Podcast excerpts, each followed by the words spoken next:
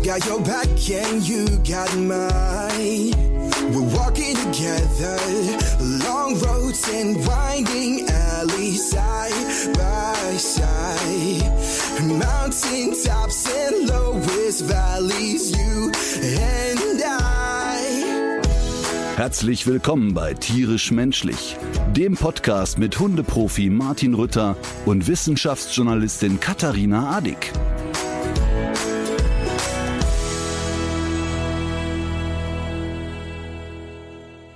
Bisschen Angst vor dir. Warum? Ja, weil wir schon so lange nicht mehr zusammengesessen haben während des Podcasts. Jetzt sitzen wir aber hier aus gegebenem Anlass zusammen im Büro. Ja, stimmt. Und wir sind nicht alleine.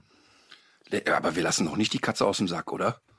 Nein. Das nach der nächsten Werbeunterbrechung. es gab früher bei Jürgen von der Lippe der Prominente im Sack. Ja. Der wurde dann so rein und dann gab's immer so Hinweise. Das könnten wir eigentlich auch mal machen. Ja, oder die äh, Enteimerung bei Studio Braun, hatte man immer so einen, äh, so einen Putzeimer auf dem Kopf. Die Enteimerung. Okay, aber wir können ja ein paar Hinweise geben, wen wir da haben. Also ich fange mal an und sag äh, ein ganz großer. Ich sage äh, dreifacher Juniorenweltmeister 2006 in den Disziplinen Speerkugel und Diskus, aber damit nicht genug. 22 Mal deutscher Meister, äh, Inhaber zahlreicher äh, Rekorde, viermal Weltmeister allein im Speerwurf und und und. Und äh, ich würde sagen, Münsteraner Lokalmeister in Halmer und Kniffel. Das könnte vielleicht jetzt ja nochmal Zünglein an der Waage sein. Ähm, halb professioneller Tänzer. Das sah für mich schon sehr professionell aus, aber ich kenne mich ja nicht aus. Also ich kann ja gleich erzählen, ich war live vor Ort, ich fand es nur halb professionell. äh, und äh, ich würde wirklich sagen, ein Freund und ein, ein lustiger Typ. Ich glaube, spätestens jetzt haben es alle. Äh, ja, zu Gast ist bei uns Matthias Mester. Hi. Ja, Hallöchen euch zwei. Na, äh, Jetzt müssen wir Wie erst geht's mal, euch? jetzt müssen wir erstmal aufklären mit dem Halmer. mit dem Halmer? Halmer und Kniffel, wie weit sind wir da so? Nee, bei uns nennen wir das immer in den Kneipen Schocken. Kennst du das? Das kenne ich. Ja, aber da wird ja gesoffen so massiv, ne? Ja. aber es wird bei allem gesoffen, was im Münsterland gespielt wird. Ist das so? Ja. Ja. Ja, ein bisschen Spaß. Aber krass, ich habe beim Münsterland habe ich ja Hunde, kleine und große, große Münsterländer sofort vor Augen und ihr Alkohol. Ja, Alkohol, Schweinezüchter, Wo bin ich hier reingeraten? Schwein, Schwein auf Toast. Es ist aber auch schön im Münsterland. Also Ja, es ist ist es auch. toll. Ländlich, flach, super. Okay, also äh, wir haben heute einen Gast, der nicht äh, im Schwerpunkt ähm, Tierschützer ist, nicht ähm, Hundetrainer ist, nicht ähm, Psychologe ist, aber trotzdem ja sehr hundeaffin ist. Also man sieht's ja immer, inzwischen ist Matthias, wir kommen gleich natürlich zu deinem Lebensweg und zu deiner Karriere, aber inzwischen ist Matthias ja auch Tester bei Hot oder Schrott. Ähm, ich glaube, ich bin in meinem, pra in meinem privaten Umfeld mindestens 15 Mal gefra- gefragt worden, wer ist die attraktive Frau an seiner Seite? Ist es seine Frau? Und da habe ich natürlich gesagt, natürlich nicht. Es ist seine Schwester. Genau, ist richtig. Und aber die hat einen Hund, ne? Die hat einen Hund, die hat sogar zwei. Die hat äh, zwei Australian Shepherds. Ähm, einmal Pina, ist, ähm, ja, Hündin, und dann den Cooper, der Rüde. Okay. Aber ähm, man sieht dich auch ab und zu durch den Wald laufen mit einer ganz anderen Kategorie Hund. Absolut, ja. Und das ist der liebe nette Bruno, das ist ein American Stafford. Und ähm, ja, der äh, gehört meinem Bruder und äh, da ist manchmal die Frage, wer wen Gassi führt, aber Ich habe wirklich ein sehr lustiges Video von dir gesehen, das, wo du so provoziert hast, dass er so nach vorne rennt und zieht und du tust so, als würdest du so halb hinterherfliegen. Aber das ist wahrscheinlich auch das, was die Leute denken, wenn du mit diesem Hund kommst erstmal, ne? ja, absolut. Also äh, das, äh, der Bruno erstmal vorweg, der ist, ist so ein, ein, ein lieber, netter ähm, ja, Hund und ähm, der ist so verspielt. Ähm, natürlich, klar, hat er auch äh, Power, aber das ist ja auch irgendwo dann äh, ganz normal.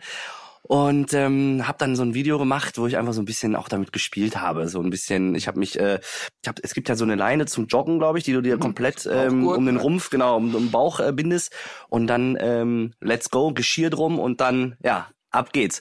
Und äh, da habe ich dann so ein bisschen übertrieben und habe dann, äh, ja, bin dann schnell gerannt, so, Wah! und dann anderen Bildschnitt, ich hänge nicht mehr an der Leine und der Hund rennt alleine weg.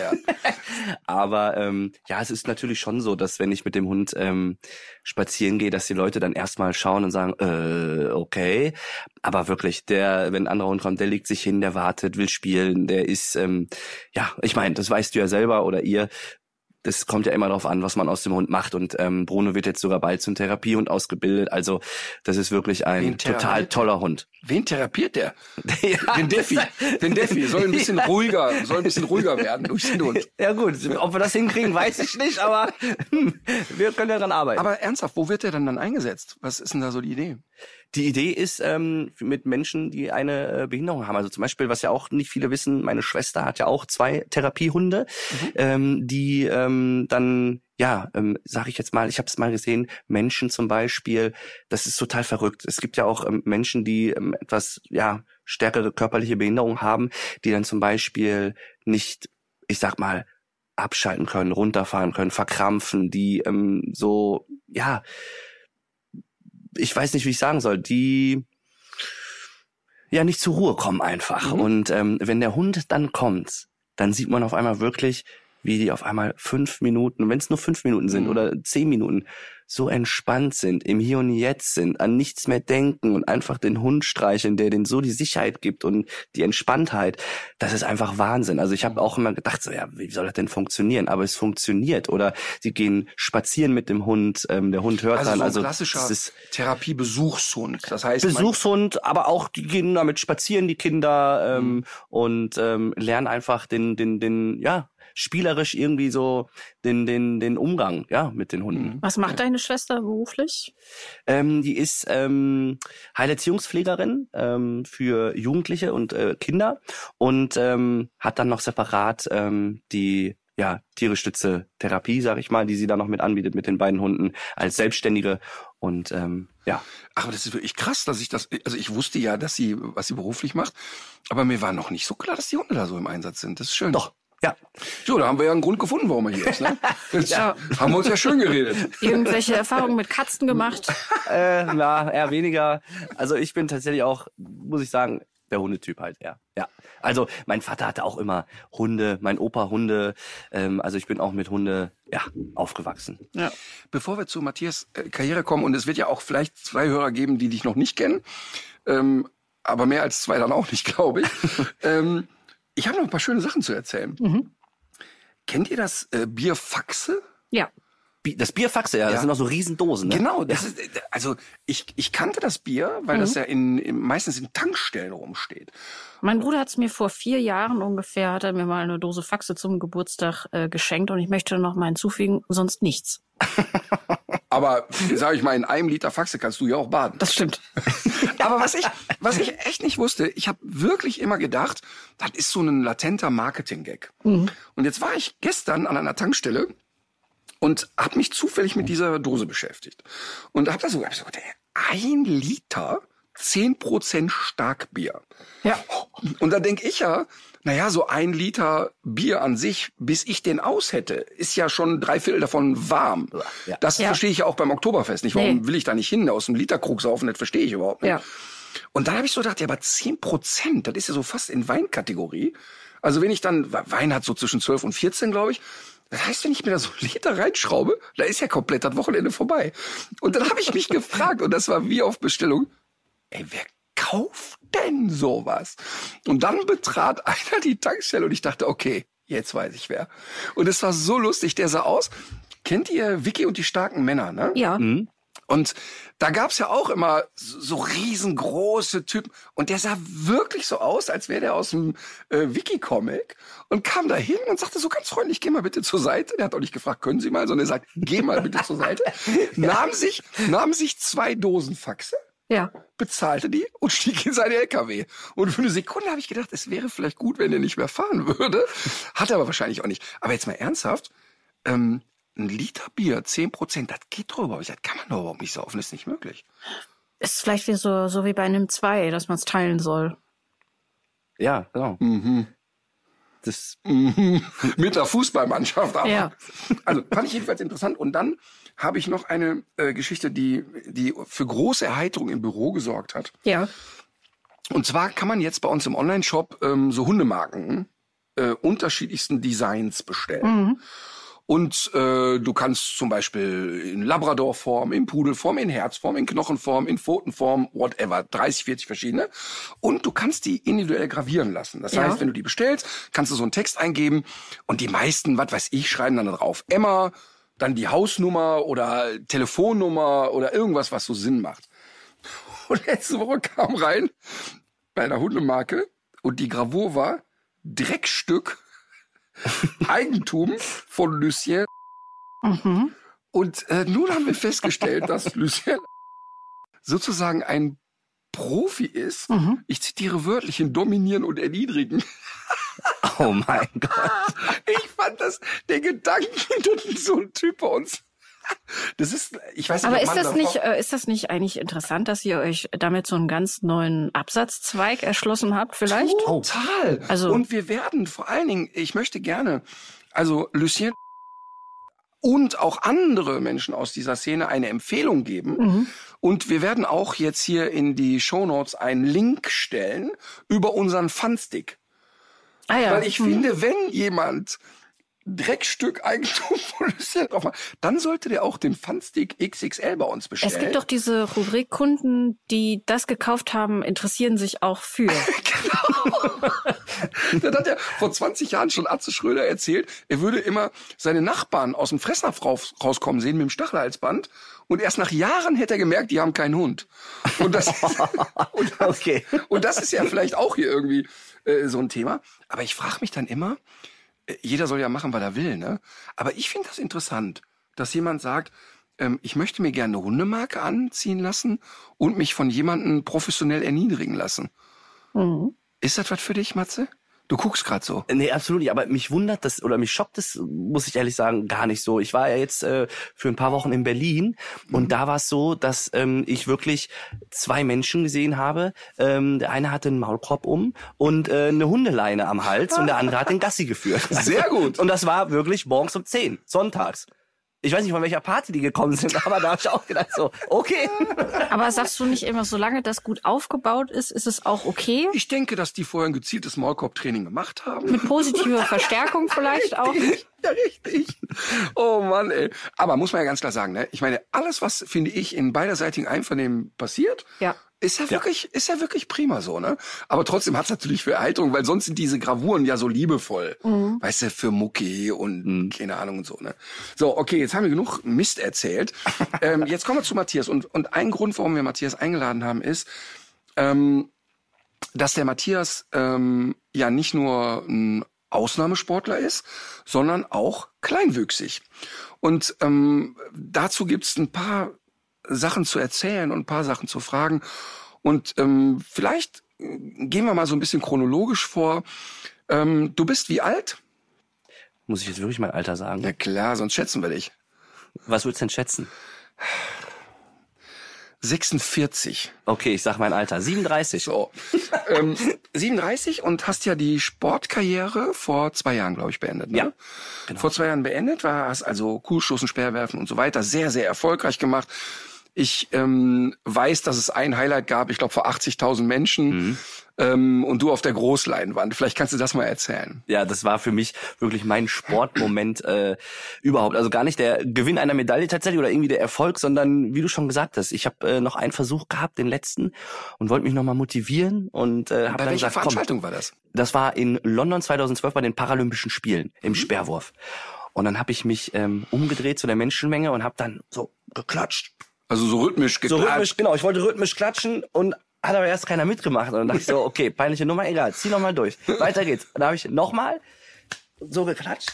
Und auf einmal sehe ich mich oben auf der Anzeigetafel und auf einmal höre ich wusch, wusch. 80.000 Menschen klatschen rhythmisch ähm, zu meinem Anlauf. Und das war dann auch wirklich ähm, der weiteste Wurf, äh, den ich in dem Wettkampf geworfen habe. Hat nach vorne hin leider nichts mehr gebracht, aber das war für mich mein Moment, den mir keiner mehr nehmen kann. Wahnsinn, ne? Ähm, was heißt denn äh, konkret, hat nichts mehr gebracht? Ähm, äh, ich bin Fünfter geworden und ähm, habe äh, keine Medaille gewonnen. Das war tatsächlich mein Ziel. Ähm, aber gut, so ist das nun mal. Ne? Manchmal, Gehört im Sport auch dazu, ne? das gehört leider auch dazu, mit Niederlagen umzugehen und ähm, dann stärker zurückkommen. Ich habe da eben äh, so ein paar sportliche Erfolge aufgezählt, aber weil ich so gar keinen Plan habe, habe ich bestimmt nicht die genommen, die für dich die wichtigsten äh, waren. Was war denn dein, dein, dein, dein größtes sportliches Highlight? Also es ist wirklich immer das was Besonderes ähm, als ähm, paralympischer Sportler ähm, die Paralympics zu erleben, weil auch da erleben wir mal das, was ähm, ich sag mal die olympischen Sportler oder die Fußballer erleben, wenn wirklich die Hütte ausverkauft ist. Also 2008 ähm, bin ich vor 91.000 Menschen gestartet. Wo war das? Ich, äh, in Peking war das, im, im, im Vogelnest. Da bin ich dann äh, durch die Katakomben ins Stadion gegangen und denke mir so, ach du Scheiße. So auf drei Etagen, 91.000 Menschen. Und ähm, das ist einfach gigantisch, wenn die dann wirklich dann auch ähm, dabei sind. Ähm, klatschen, äh, wenn die dich anfeuern. Ähm, leider habe ich die falsche Nationalhymne am Ende gehört, aber ich habe es geschafft. War es die DDR-Hymne oder welche war es? Die DDR-Hymne oder welche war es? Nee, ich habe die griechische gehört, tatsächlich, die griechische.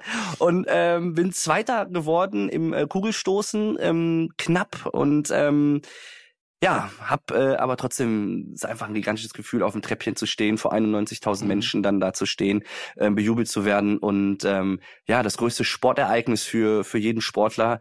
Ähm, ja, was mit nach Hause zu nehmen. Und wenn man dann nach Hause kommt und sagt, Mama, Papa, Familie, Freunde, guck mal hier, da mhm. ist das Ding. Das war natürlich mhm. äh, was ganz Besonderes. Mhm. Um, mal, um mal so Zahlen zu nennen, der Sperrwurf, ne? Mhm. 41 Meter, glaube ich, irgendwie sowas? 41,67 ist noch Europarekord ähm, okay. bei den kleinwüchsigen Männern. Ähm, ja. ja. 41 Meter, also ich kann ja aus dem Nähkästchen plaudern, ich habe ja Sport studiert und wir hatten natürlich auch im Leichtathletikkurs auch Speerwerfen. Mhm.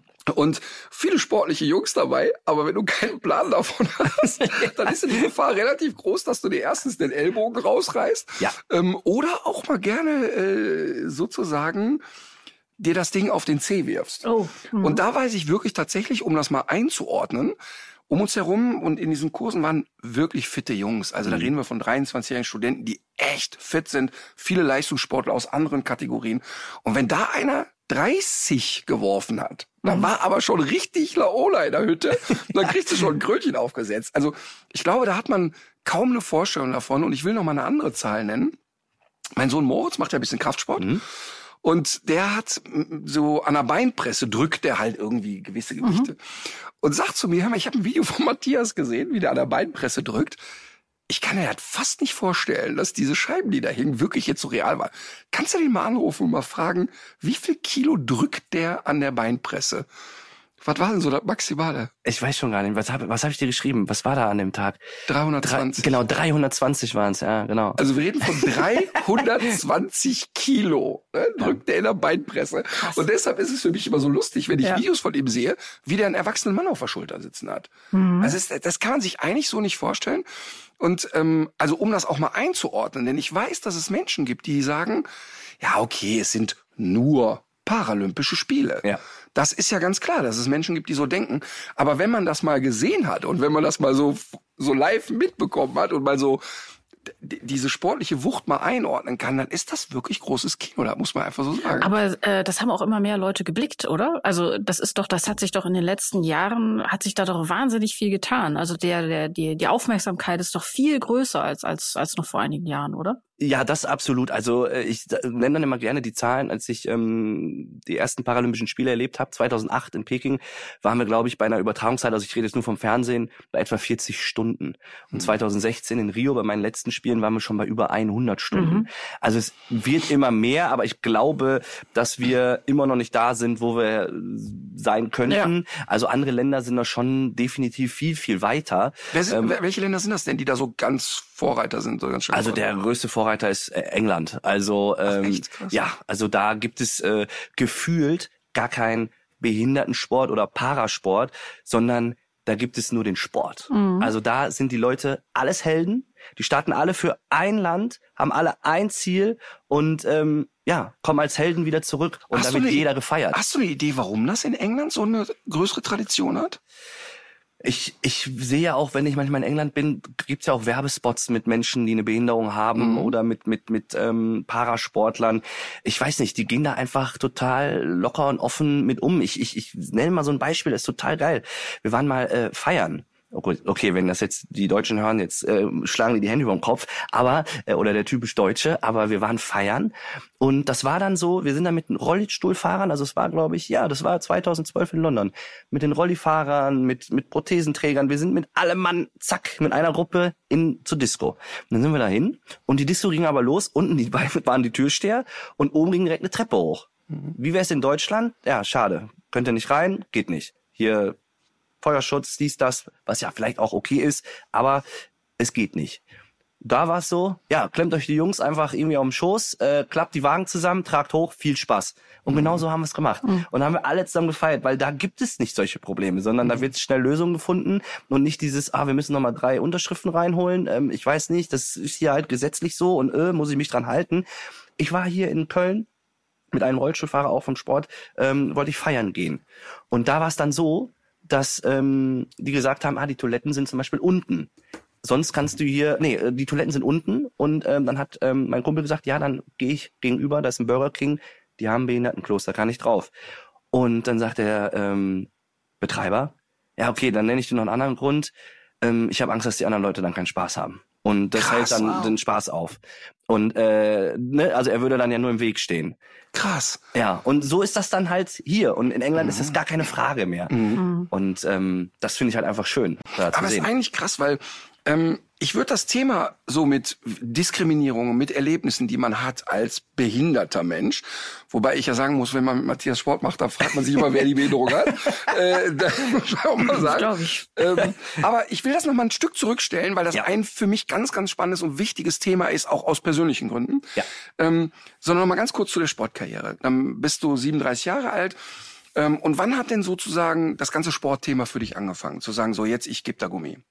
Ähm, 2005, ähm, Wie alt warst du da? da war ich tatsächlich schon sehr alt. Also äh, für für für einen Sport. 19. Ich war so Ende 18, Anfang 19 war ich. Ähm, ich habe vorher zwar immer noch Fußball gespielt, ähm, aber mit der Leichtathletik nie was am Hut gehabt und bin dann damals, äh, wo ich mit den Kumpels bei einem Hobbyturnier äh, Fußball gespielt habe, da entdeckt worden. Hör mal, hast du nicht mal Bock? Ähm, ja. Zum Leichtathletik, zu dem paralympischen Sport, ähm, zum Probetraining zu kommen nach Leverkusen. Und mein Entdecker war ähm, ja Landestrainer von Nordrhein-Westfalen im paralympischen Leichtathletikbereich. Und da habe ich gesagt, ey, bin dabei. Also ich bin eh sportbegeisterter, verrückter Vogel, sage ich, ich bin dabei. Und dann kam der und dann äh, bin ich hingefahren. Da war dann meine damalige Trainerin, die Steffi Nerius, die ja auch selber bei Olympia ähm, Silber gewonnen hat im Speerwurf und Weltmeisterin und äh, Europameisterin geworden ist. Und ähm, die hat mir dann den Speer in die Hand gedrückt, hat gesagt, ja komm, mach mal hier. Und dann habe ich das Ding über den Rasen gepfeffert und dann hat sie gesagt, jo, da ist Zug im Arm, ich melde mich. Und genau so war es. Sie hat sich nach einer Woche gemeldet, gesagt, hier, wir können hier die Rahmenbedingungen bieten, ähm, wir würden dir ähm, eine WG, ähm, könntest du einziehen und halt auch tatsächlich einen Ausbildungsplatz. Und das war dann natürlich für mich sehr reizvoll, weil Mhm. ich jetzt die Chance hatte, ja, mich mit Gleichgesinnten zu messen auf Augenhöhe und der beste kleinwüchsige Mensch der Welt zu werden. Und das war schon immer so, ja, da konnte ich nicht Nein sagen. Aber spannend ist, wenn du Steffi Nerius erwähnst. Äh, Matthias und ich waren kürzlich auf einer Charity-Veranstaltung. Von Kinderlachen ging es um Gelder zu sammeln für Kinder. Und da war auch Steffi Nerius. Genau. Und es war schön zu sehen, wie Matthias, ich will nicht sagen ehrfürchtig devot, aber doch mit entsprechendem Respekt der Trainerin begegnet ist. Ja, Das war absolut. wirklich sehr, sehr lustig. Also das, das, Ja. ich, ich fand das wirklich schön zu beobachten, dass sie sich total übereinander gefreut haben.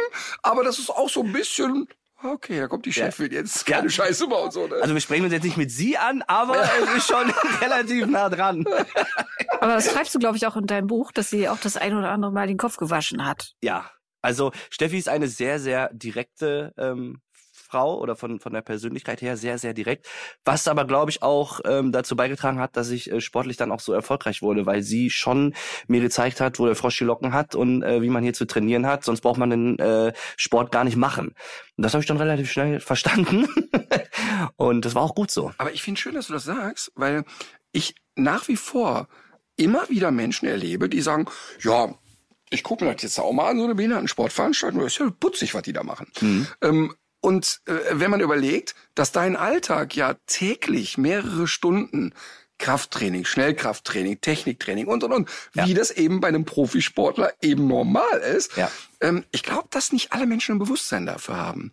Nee, haben wir auch nicht. Glaube ich so, nicht. ne? Also ähm, viele sagen ja auch zum Beispiel, und das finde ich ja immer das Lustigste überhaupt.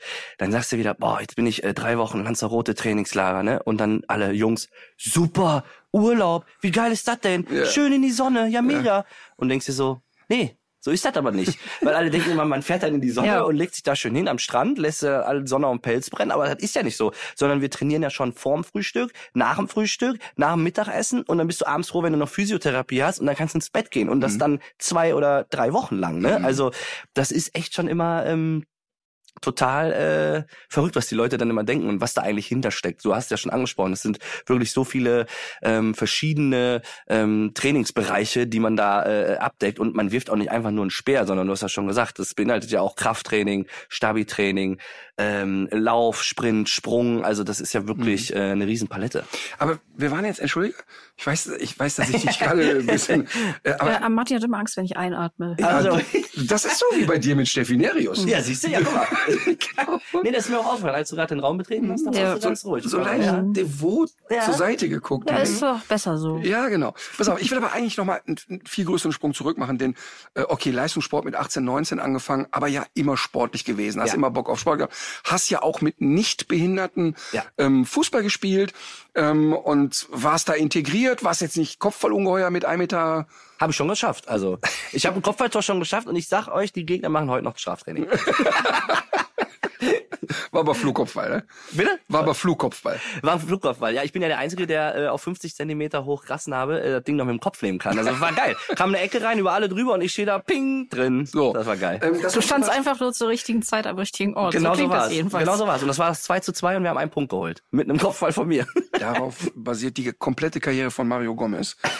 ähm, äh, was ich aber eigentlich wollte ist, oder worauf ich mal hinaus wollte, ist, du warst immer sportlich, du hast ja ein, ein saugeiles familiäres Umfeld, ein, ein super enges Verhältnis zu deinen Geschwistern, zu deinen Eltern, bist total eingebettet und ich komme da deshalb da drauf, weil du mal gesagt hast, ey, mir war die erste Zeit gar nicht klar, dass ich kleinwüchsig bin. Ähm, beschreib das mal. Also wie stelle ich mir so einen dreijährigen Matze vor und wo kommt der Moment, wo der sagt, äh, krass, meine Beine sind kürzer? ja, also das ist tatsächlich so. Erstmal kann ich äh, jedem, äh, jeden Elternteil äh, nur äh, raten oder mit auf den Weg geben, dass ähm, man, wenn man ein behindertes Kind vielleicht äh, erwartet oder oder oder oder hat, ähm, ist einfach seine Grenzen selber testen lassen. Also ich bin meine Eltern da so unendlich dankbar, dass die mich auch mal also nur im wahrsten Sinne des Wortes, vor die Wand laufen lassen haben und gesagt haben, ey, mach, mach deine Erfahrung selber. Ähm, und das, das äh, haben meine Eltern gemacht. Ich wurde nicht aufgehalten, sondern ich durfte alles selbst äh, ausprobieren. Und klar war es so in den jüngeren Jahren, dass man da noch nicht so viel von mitkriegt. So, äh, man spielt Fußball mit den anderen, ähm, man geht in den Kindergarten ganz normal. Aber irgendwann kommt ja auch mal so die, die, die Schulzeit, wo dann auf einmal ähm, verschiedene Größen von Stühlen gibt. Und ich saß immer noch auf den kleinen Stühlen und hatte die Beine immer noch in der Luft baumeln. Und dann habe ich irgendwann gemerkt, so, hm, irgendwie was läuft hier anders. Also das war dir in der Kindergartenzeit nicht klar. Nee, also Kindergartenzeit war es mir eigentlich nicht klar. Nee. Und ich habe, und das ist wirklich nicht gelogen, meine Mutter oder meine Eltern bis heute nicht gefragt, warum es so ist. Bis heute nicht. Ihr habt da nie drüber geredet? Nie drüber geredet. Ich habe jetzt erfahren, ich habe ja auch ein, ein Buch geschrieben und da habe ich dann ähm, einen Gastbeitrag von meiner Mama und da habe ich dann zum ersten Mal so erfahren, dass zum Beispiel meine Mutter gesagt hat, Abtreibung hat sie nie dran gedacht. Den Jungen, den kriegen wir. Und ähm, ich bin meiner Mutter unendlich dankbar und vor allen Dingen auch stolz, dass ich noch zwei Geschwister habe, die danach gekommen sind, die nicht kleinwüchsig sind. Meine Eltern sind auch nicht kleinwüchsig. Ähm, und ähm, das ist toll, dass ich jetzt noch äh, äh, eine Schwester und einen Bruder habe. Und ähm, ja, habe dann irgendwann, also wie gesagt, in der Schulzeit gemerkt, dass hier irgendwie was anders läuft. Und dann kommt natürlich die große Liebe, die Pubertät. Und dann reißt man sich zusammen, schreibt einen Liebesbrief. Und dann kommt die Absage und wird dann gesagt, ja, du bist, keine Ahnung, süß, lustig, aber aufgrund der Größe kann ich das nicht. Wie alt warst du da? Boah, wie alt war ich da? Das war sechste Klasse. Wie alt ist man in der sechsten Klasse? Zehn, elf. Ja, elf, zwölf. Ja, ich war's auch so elf. Ja. Ja. So, genau, das war so das Alter, in dem ich war. Und äh, da kam dann der Brief zurück. Und dann habe ich mich natürlich schon gefragt, so, okay, werde ich jetzt immer alleine sein? Werde ich überhaupt mal eine Freundin bekommen? Das war so der erste Dämpfer für mich, wo ich da äh, ein bisschen dran gezweifelt habe. Dann. Hast du, wann hast du dieses Mädchen das letzte Mal gesehen? Ich habe es tatsächlich Jahre später dann gesehen, äh, wirklich Jahre später in der Diskothek. Und es war wirklich so, dass sie dann gesagt hat, ach Mann, damals war es, äh, war ich echt doof. Und dann habe ich gesagt, ja, und heute ist zu spät. genau so war es wirklich. Aber ähm, ist das, wenn du, wenn, wenn du jetzt so darüber nachdenkst, und ich weiß ja wirklich, dass du ein sehr fröhlicher und gut gelaunter und auch vor allen Dingen sehr optimistischer Mensch bist, der aber auch ja eine, eine ganz schöne Tiefe in sich hat und auch sagt, ja, äh, ist ja kein Geheimnis, ist ja auch nicht alles nur lustig. Aber wenn du die Sache jetzt so Revue passieren lässt und sagst, ey, da kriegst du da mit 10, 11, 12 so richtig einen auf den Deckel für eine Sache, die du ja nicht ändern kannst und Ja. wo du auch vor allen Dingen nichts dafür kannst. Ja. Ähm, äh, wenn du jetzt so darüber nachdenkst, ist das noch eine Narbe? Nee, also mittlerweile, ich kann mich ja nicht beschweren. Nein, Entschuldigung. Also, Nein, das war nur ein Scherz, das war nur ein Scherz. Nee, nee, das, können das Thema können wir ruhig aufmachen, weil man kann an der Stelle nicht sagen, dass der Matthias Schwierigkeiten hat, Mädels kennenzulernen. Ähm, das möchte ich an der Stelle nochmal deutlich betonen. Das hat sich ja drastisch verändert, wollen wir mal sagen, seit, seit, des, seit, äh, seit der zwei, sechsten Klasse. Nein, aber, aber mal unabhängig davon, ob sich Dinge ja verändert haben. Also ich jetzt zum Beispiel habe Dinge in meiner Kindheit erlebt, die für mich sehr hart waren und die natürlich abgearbeitet sind und die verheilt sind, die aber trotzdem da sind. Und nicht, ich werde jeden Morgen wach und denke daran, aber natürlich gibt es so Momente, wenn ich über gewisse Dinge nachdenke oder darüber rede oder ich Menschen treffe, die was ähnliches erlebt haben, dann ist das wieder da. Nicht, das stürzt mich jetzt nicht in eine tiefe Krise, Ja. aber es ist nicht weg. Ja. Ähm, und dieses eine Schlüsselerlebnis, was du ja auch in dem Buch beschreibst, ähm, ist das komplett weg? Ähm, nee, ich glaube, dass ich grundsätzlich äh, so vielleicht dann, wie du auch, äh, manchmal wieder dran erinnert werde durch gewisse Situationen. Es ist ja immer noch grundsätzlich da, dass ich ja immer noch unterschätzt werde. Und ich glaube, das wird mein Leben lang so sein.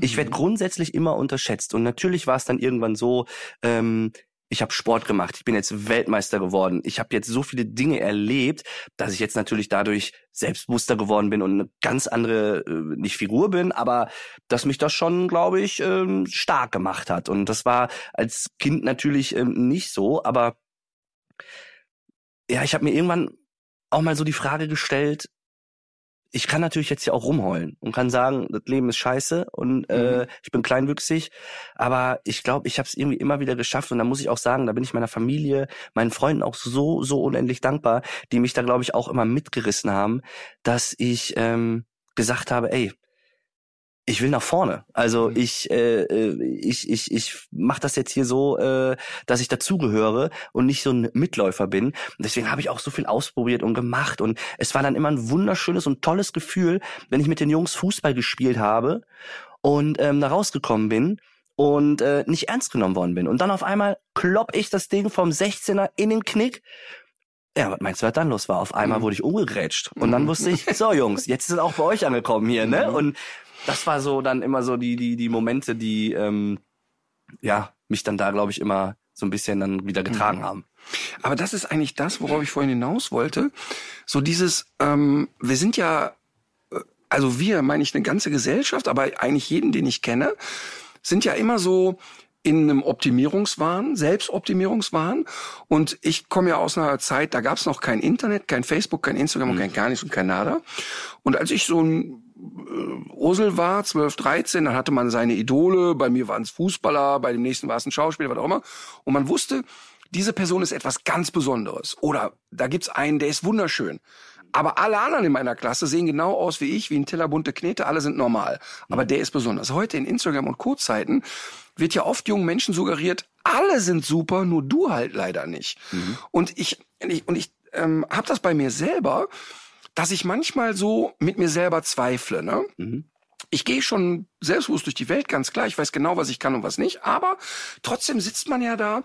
Und wenn ich zum Beispiel im Schneidersitz nackt vorm Spiegel sitze, erkenne ich einen älteren, übergewichtigen Herrn und denke so, hör mal, schön ist das aber nicht. Und dann gucke ich so ein Bild, wie sah ich aus mit 23, das war ein bisschen anders. Mhm. Ich hätte ja sogar Einfluss darauf, ein bisschen was zu verändern, aber auch nur bis zu einer gewissen Grenze.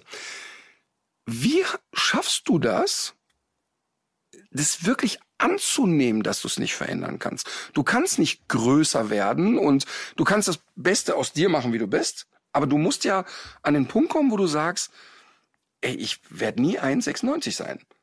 Wie, wie schafft man das? Ich glaube, am Ende ist ja auch so die Sache, zum Beispiel jemand, der äh, eine Brille hat, wird ja auch kein Pilot. So werde ich ja nie äh, äh Basketballspieler. Ich ähm, kann es dir tatsächlich gar nicht äh, äh genau sagen. Ich habe es irgendwann so angenommen und habe halt auch zum Beispiel bei Thema Frauen gesagt, ja gut, dann sieht's halt aus wie äh, Mutter und Kind, aber da muss die Frau sich ja darauf einstellen. Ich mhm. bin so, wie ich bin. Ähm, und ähm, ja, ich glaube, das sind einfach so die Erfahrungen, die man dann vielleicht auch äh, mhm. ein Stück weit sammelt. Und wie gesagt, ich glaube, dass der Sport wirklich eine große Nummer war, ähm, dass ich viele, viele Menschen, viele Länder, äh, Erfolg, Höhen, Tiefen, dass ich ja alles so durchleben ähm, konnte, vielleicht auch musste dann mit Niederlagen mich auseinandersetzen, was mich dann vielleicht auch äh, so ein Stück weit ähm, zu dem gemacht hat und was ich natürlich jetzt in der heutigen Zeit auch so ähm, merke, was mir dann auch immer wieder so ähm, ja, nicht ein gutes Gefühl, aber das finde ich toll, wenn ich so wie ich jetzt auch bin, also so wie ich bin, andere Menschen dann auch noch so ein bisschen ein Stück weit ähm, mit motivieren kann, ja. wenn ich zum Beispiel so Zuschriften bekomme ähm, wie, ähm, ey, wenn du das kannst, dann kann ich das auch. Mhm. Und ich bin so wie ich bin und das, das finde ich doch äh, irgendwie dann auch auch toll und schön. Aber ähm, ich glaube, dass ich es irgendwann mit der Zeit einfach ja gesagt habe, ey, ich kann es nicht ändern. Und ganz ehrlich, wer mich nicht mag, der hat mich nicht verdient. Tschüss. Schwierig, ne? ja. Ähm, also sehr bewundernswert finde ich mhm. das. Wirklich sehr bewundernswert, an den Punkt zu kommen, sich so anzunehmen. Mhm. Ne? Wir haben schon mal darüber geredet, dass man ja irgendwie so auf einer Reise zu sich selbst ist und vielleicht wird der Matthias in zehn Jahren auch über Dinge anders denken und sagen, ach guck mal, da bin ich wieder ein Stück mehr zu mir gekommen oder wie auch immer. Ähm, aber ich finde das wirklich wahnsinnig bewundernswert und das ist eigentlich das, wovor ich den meisten Respekt habe. Und als wir uns mhm. kennengelernt haben, das war eigentlich ganz, ganz spannend, weil man sich ja im Vorfeld damit auseinandersetzt. Ähm, und jetzt bin ich jemand, der wirklich Erfahrung hat im Sinne von, ich habe viele behinderte Menschen in meinem Leben getroffen, mhm. auch viele kranke Menschen und so weiter. Ich habe keine Berührungsängste. Trotzdem mache ich mir Gedanken vorher, wie wird die Begegnung mit Matthias? Mhm. Und dann ist es aber natürlich so, dass du es den Menschen auch sehr leicht machst, dir zu begegnen. Weil du ja reinkommst, dann hast du das blöde Grinsen im Gesicht und die und, und sofort ja diese ja, diese sehr lockere und offene Art, dass es ja auch einfach ist. Und ich bewundere das, weil du ja im Grunde dich nicht verstecken kannst. Das heißt, mhm. es ist ja immer so, wenn du irgendwo bist, hast du Blicke auf dir. Ja. Die Leute gucken, weil du eben anders aussiehst als andere Menschen. Und ähm, nervt das? Nee, wobei verstecken kann ich mich ja gut, ne? Also ich bin ja der Beste im Verstecken. das ist ja genau meine Disziplin. Aber Nee, ich weiß, was du meinst. Nerven tut's mich auch nicht mehr. Es ist wirklich so, dass ich das gar nicht mehr wahrnehme. Also wenn, wenn wir jetzt äh, zu dritt durch die Stadt gehen würden, würde es euch mehr auffallen als mir. Mhm. Also für mich ist das ja so Normalität schon, dass geguckt wird. Und deswegen nehme ich das gar nicht mehr so wahr. Also wahrscheinlich würdet ihr sagen, ey, guck mal, der guckt da die ganze Zeit, nervt dich das nicht. Aber ähm, nee, es stört mich nicht. Also es gibt mhm. eine Situation tatsächlich, die mich noch stört. Und das ist, wenn ähm, Kinder ähm, fragen. Nicht, weil es Kinder sind und weil sie fragen. Ich finde das toll, dass Kinder ehrlich sind, auf mich zukommen. Ähm, und ähm, natürlich kommen sie forsch auf einen zu mhm. und sagen, Mama, warum ist der Mann da mit dem Bart so klein? Mhm. Und das Lustige ist ja, ich bin ja eigentlich immer größer als die, ne? Aber trotzdem bin ich halt irgendwo der kleine Mann mit dem Bart. Ja. Und da würde ich, äh, da finde ich halt dann immer erschreckend, wenn dann die Eltern sagen, ey, guck da nicht so hin und äh, so peinlich berührt sind und die mitnehmen was ich natürlich auch trotzdem Verständnis dafür habe. Ne? Aber was man weiß du dir ja nicht. wünschen? Wie sollten denn die Eltern reagieren in so einer Situation? Ich würde mir einfach wünschen, ähm, dass man offen aufeinander zugeht, dass man sagt als Elternteil, ja, so ist es nun mal. Es gibt kleine, dicke, große, dünne Menschen und sonst frag ihn doch einfach mal. Mhm. Und dann sollen die Kinder einfach kommen, warum bist du denn so klein? Ja, und dann muss ich natürlich irgendwie gucken, dass ich es spielerisch erkläre. Ich, ich Mhm. weiß ja selber gar nicht, warum ich so klein bin, aber Ich glaube, ich würde, Ne? ich glaube, ich, glaub, ich hätte den Impuls, gemeine Sachen zu sagen, im Sinne von, ich habe in der Schule nicht aufgepasst. ja, ich Für hab, jede ich hab, fünf wirst du zehn Zentimeter kleiner, das weißt du nur noch nicht. Nee, ich habe immer gesagt, äh, als ich so alt war wie du, habe ich ähm, meinen Teller nie leer gegessen. So, bumm. Seitdem Rosenkohlspinat kein Thema mehr. Aber was man muss ja schon dazu sagen, dass die meisten Eltern das aus einer falschen Rücksichtnahme wahrscheinlich machen, Mhm. ne? weil sie denken, dass es dir unangenehm ist. Und das ist ja schon sehr auffällig bei dir. Äh, du gehst auch offen auf, äh, auf andere Leute zu. Das ist ja auch nicht bei jedem Menschen so. Aber so, Das wie, stimmt, wenn man das, dein Buch liest und auch hört, was andere Leute über dich sagen, ist auch das ja angeboren gewesen. Also du bist ja Du bist ja einfach gut gelaunt auf die Welt gekommen, kann man sagen, oder? ja, genau, ja. Ich bin so, wie ich jetzt bin, raus. Zack, da, da bin ich. Äh, ja, das stimmt. Also ich bin da auch einfach irgendwie offen und, und, und locker. Ich habe da auch schon Geschichten gehört, dass ähm, jemand auch mal auf einen, einen Rollstuhlfahrer getroffen ist, der so ins Regal geguckt hat nach oben und dann hat er gesagt, komm, kann ich das runterholen? Der dann aber nicht so wirklich gut reagiert hat, der gesagt, "Hm, kann ich mir alleine holen und äh, gut, ich sag mal, jeder Mensch ist halt irgendwo Ja. anders, ne? Ja. Und ähm, ich finde einfach, wenn man offen und locker miteinander umgeht und aufeinander zugeht, dann ist da, glaube ich, die halbe Miete. Also ähm, klar hat man irgendwie vor jedem Menschen ja auch Respekt, aber ähm, ja, Martin, wie du ja auch schon gesagt hast, ich bin da so äh, ein bekloppter Vogel, dass ich da sehr schnell die Barrieren zum Fallen bringe und jeder denkt, ey, guck mal, der ist ja genauso wie ich. Mhm. Also ich fand das ganz besonders krass. Also es ist ja kein Geheimnis, der Matthias ist bei uns hier in der Agentur, ist also im selben Mhm. Management wie ich und wie äh, Detlef Steels und du bist ja über den Defi zu uns gekommen. Der Defi, Genau. ähm, ihr kanntet euch und, und Defi hat immer gesagt, ey, guckt euch den mal an und der braucht eigentlich jemand, der so ein bisschen mit an die Hand nimmt und ein bisschen so in der Medienlandschaft strukturiert und so. Und dann habe ich mir natürlich den Instagram-Account angeguckt und da siehst du ja sofort, der hat Maximum einen an der Schüssel. Ja. Und das ist natürlich total lustig und was natürlich auch, ich sag mal so von den Followerzahlen ein echter Durchbruch war, waren die sogenannten parantänischen Spiele, die ihr ins Leben gerufen habt. Also Da bin ich auch äh, auf deinen Kanal aufmerksam geworden und ich das also es war echt keine so lustige Zeit, aber ich glaube, Ja, du hast da das ganz stimmt. vielen Leuten äh, wirklich viel Spaß bereitet also mit diesen Videos. Und das ist echt was Schlaues, was du sagst, ähm, denn genau das Empfinden hatte ich. Das heißt also, durch die Pandemie, die Olympischen Spiele fielen aus, die Paralympischen Spiele fielen aus. Und, und Matthias hat dann gesagt, okay, ich werde jetzt zu Hause jede Sportart einmal auf eine übertriebene Art und Weise darstellen. Und da waren Sachen dabei, wo ich wirklich laut gelacht habe. Ja. Und, und es war für mich ein Highlight. Es gibt ja dieses kleine äh, Kinder, so Gummipferd, Ja. wo so ganz kleine Kinder drauf rumhoppeln. Und Matthias hat ein Parcours im Garten aufgebaut. Und das Lustige war, dass er die Wettbewerbe selber kommentiert hat. Und dann kam er auf diesen Gummipferd reingeritten, hielt an und nahm dann so die Kappe runter, wie die Dressurreiter und Springreiter das machen. Ich, da war für mich alles zu spät vor Lachen.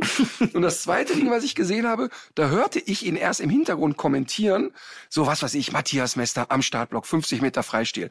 Und dann siehst du ihn mit einer professionellen Badekappe, professioneller Brille und dann gibt's einen Bauchplatscher in die Badewanne. hab's gesehen, ja. Das ist einfach wahnsinnig witzig. Und, und da habe ich wirklich gedacht, ähm, als der Defi gesagt hat, hey, der passt zu euch, dass das genau der Trigger war, dass ich gesagt habe, ja, das stimmt, der passt einfach zu uns. die Delle am Helm. Der hat Ja, genau, echt der einen an der. Mütze und den möchte ich kennenlernen. Und dann hatten wir ja hier schnell einen Draht zueinander, waren auch sehr ehrlich miteinander, haben wirklich besprochen, was ist denn so dein Ziel, wo soll das denn jetzt hingehen? Weil wir sind ja kein, keine Sportmanagement-Bude oder irgendwas in der Art. Und Matthias war eigentlich relativ schnell klar, ich möchte ähm, mit dem Buch weitermachen. Ich möchte ähm, auch ganz viel Öffentlichkeitsarbeit machen, um den Leuten zu helfen und ein Bewusstsein zu schaffen. Ähm, und das war sofort ein Perfect Match. Ja, und dann kam Let's Dance. Ja, genau. Und- dann kam Let's Dance. Und da äh, kann ich wirklich nur sagen, also ähm, was Matthias da bei Let's Dance gemacht hat, hat mich ähm, nicht nur einmal zum Heulen gebracht, muss ich wirklich sagen. Ich war da sehr beeindruckt, weil man muss sich das so vorstellen. Ähm, viele Menschen wollen zu Let's Dance. Ähm, die jungen Models, die älteren Schauspieler, die Promis, die mal Promis waren, aber auch große Namen wollen dahin, alle haben da Bock drauf.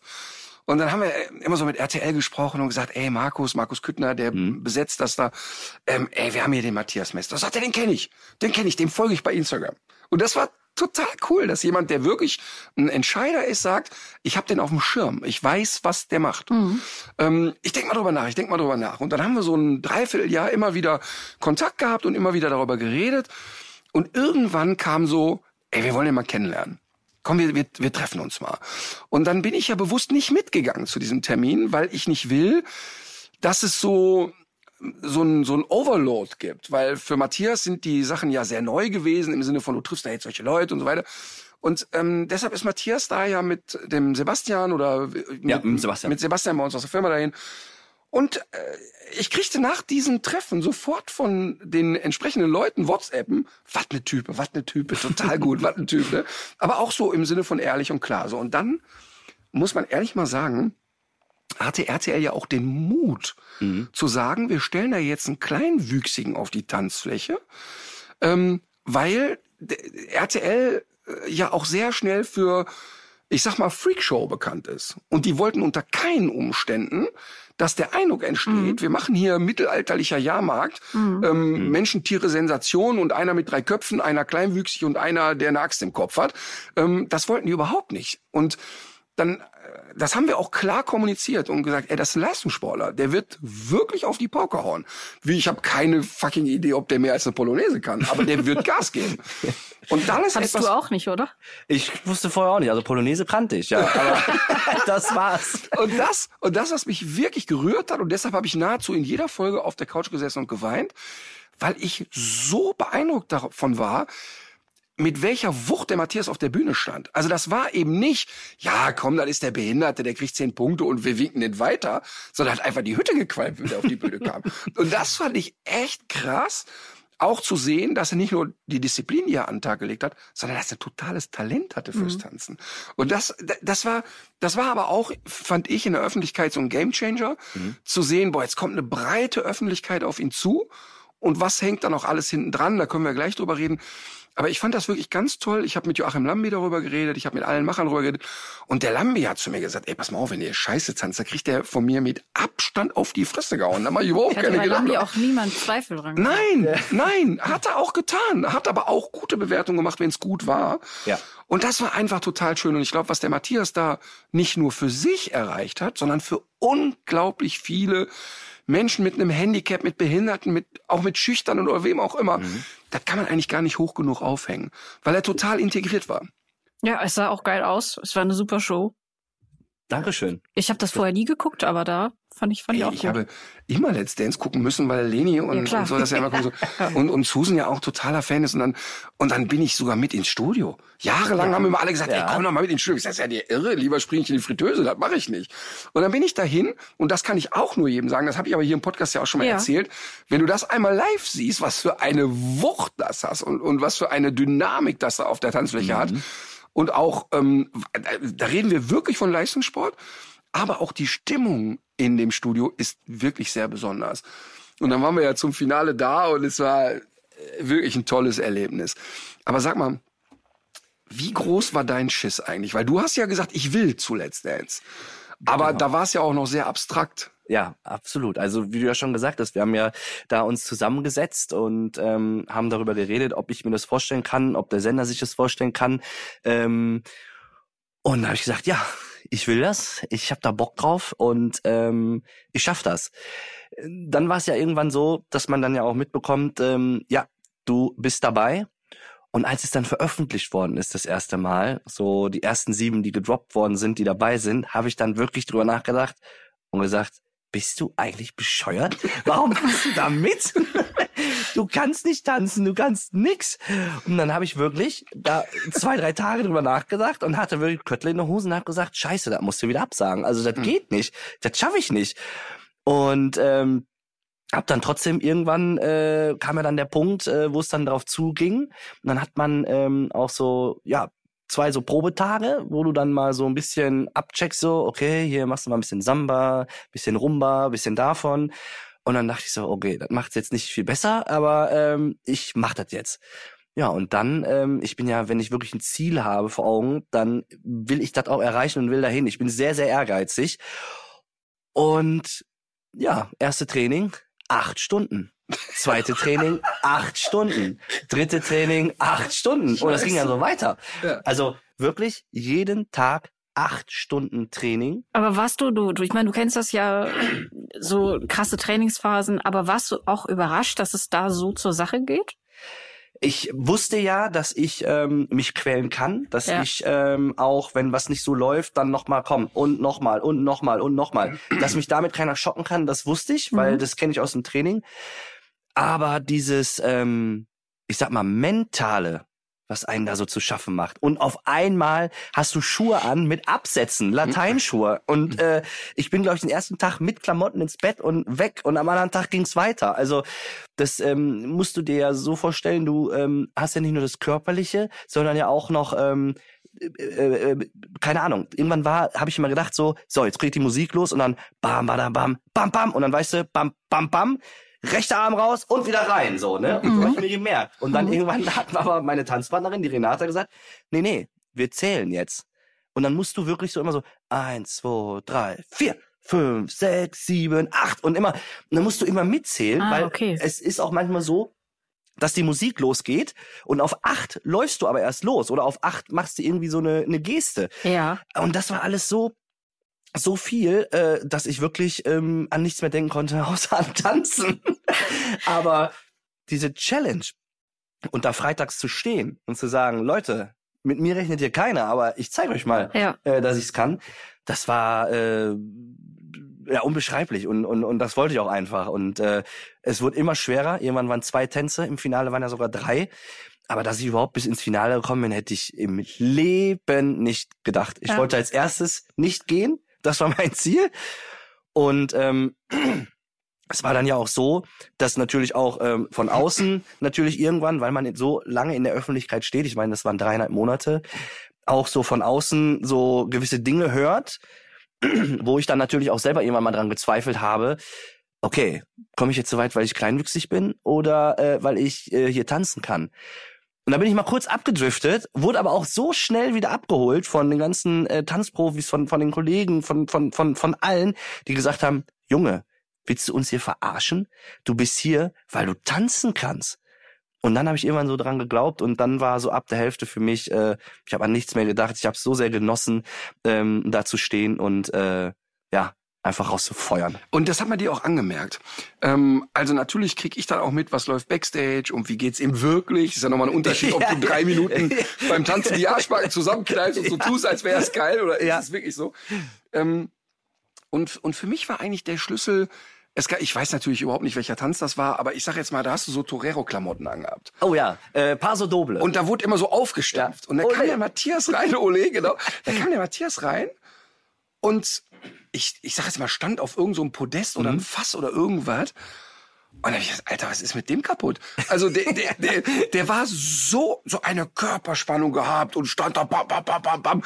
Ich, ich, ich war zwischen, ich möchte mich beömmeln vor Lachen, dass der da steht, weil das einfach lustig aussah, aber auch so total ehrfürchtig. Ich dachte, ist der beknackt, der ist voll im Tunnel, guck mal, was der da gerade abzieht.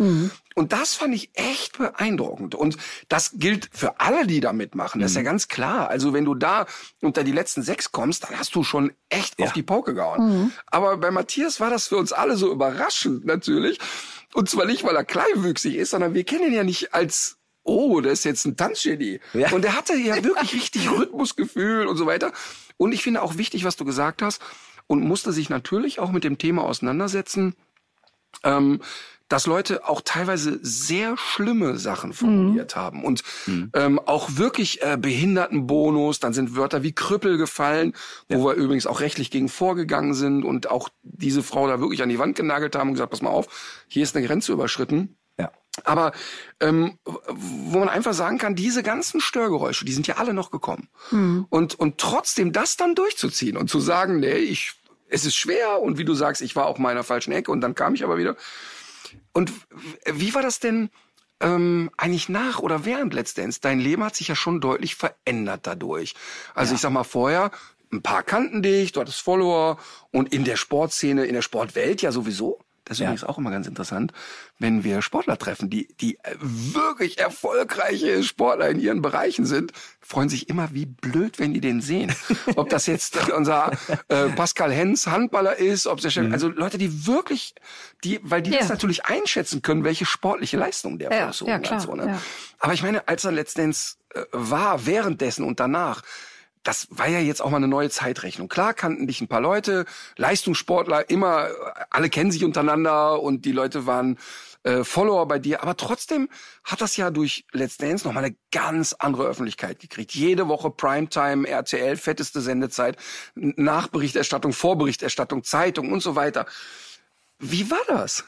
Das war äh, der absolute ja, wie soll ich sagen, hätte ich nicht mit gerechnet, was da dann auf einmal passiert ist. Äh, schon bei der Verkündung, dass ich dabei bin, ging es ja schon los. Ne? Da war ja schon äh, Trouble überhaupt. Ich glaube, mein, mein, mein Instagram hat sich verdreifacht an Follower. Und ähm, wie viele Leute folgen dir aktuell? Über 200.000. Ja, 208.000, glaube ich, mhm. auf äh, Instagram. Ja. Mhm. Und ähm, da war, da, ich glaube, ich bin angefangen nur mit Sport, äh, da hatte ich 60.000. Mhm. Und äh, das war schon echt äh, Wahnsinn, was da jetzt so äh, passiert ist, auch auf den anderen äh, Kanälen. Aber was ich so lustig finde, ist ja, und das ist ja äh, auch immer noch heute so, wie es ja schon sagt, ich bin ja eigentlich paralympischer Sportler. Mittlerweile bin ich nur noch der Tänzer. Also es kennt mich keiner mehr, dass ich mal Sperr geworfen habe. Ich bin jetzt absolut nur noch der Tänzer. Das aber, hat es aus mir gemacht. Aber tanzt du überhaupt noch? Oder hast, tanzt du denn noch? Nee, also äh, nee, ich, ich tanze nicht mehr. Also aber er ist mit auf Tour gegangen. Let's Dance geht ja, genau. auf ja. Tournee. Ja. ja. Und äh, die, das ist wirklich crazy. Ich habe das nicht gewusst, aber die füllen dann wirklich jede deutsche große Halle. Ja. Und die äh, Juroren fahren mit und ich glaube Daniel. Daniel ist dabei, der moderiert. Ja. Daniel Hartwig moderiert das und ausgewählte Tänzer äh, legen dann da los und Matthias war da auch dann so richtig Rock'n'Roll Tourleben gehabt das war auch wieder ein Erlebnis. Also ja, das war und da hat man ja dann auch so gesehen, was das, was Let's Dance so mit einem macht, wenn auf einmal Tausende. Ich glaube, wir hatten sogar wirklich einmal neun oder zehntausend hatten wir mal äh, irgendwo in München oder in in so eine Riesenhalle. Ähm, aber ich meine, das kennst du ja, wenn du so sechs bis zehntausend Leute spielst wenn und da haben tanze. wir dann, ja genau, genau, du spielst, ich musste tanzen und äh, das war, äh, ja, das ist, ist, ist Wahnsinn, was Let's Dance für für eine Reichweite hat. Also mittlerweile, ich werde wirklich total oft erkannt. Jetzt muss ich natürlich auch sagen, ich äh, bin kleinwüchsig, da bin ich natürlich ein bisschen aus der Reihe gefallen, also so optisch, dass mhm. die Leute sagen, ja klar, hier, der hat doch da äh, mitgemacht. Es gibt 100.000 Kleinwüchsige in Deutschland, das sind jetzt von 84 Millionen jetzt dann sehr wenig.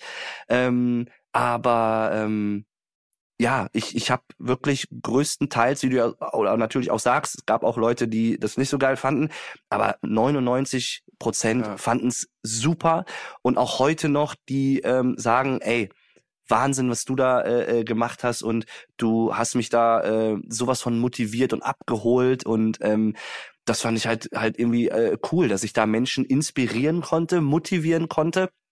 Und äh, ja, wie du schon sagst, also ich darf jetzt ähm, mittlerweile ähm, bei vielen, ja, Fernsehgeschichten, Formate äh, mitmachen. Ich, ich darf ähm, soziale Projekte als Botschafter für, für viele äh, oder für einige Unternehmen ähm, ähm, mitmachen oder sein.